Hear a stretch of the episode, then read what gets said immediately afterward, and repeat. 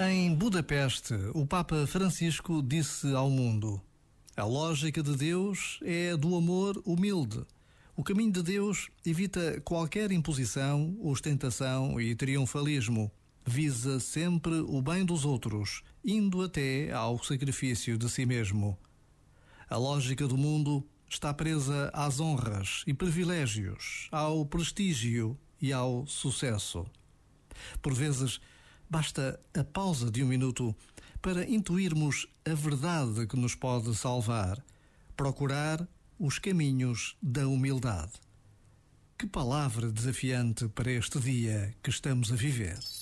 Este momento está disponível em podcast no site e na app.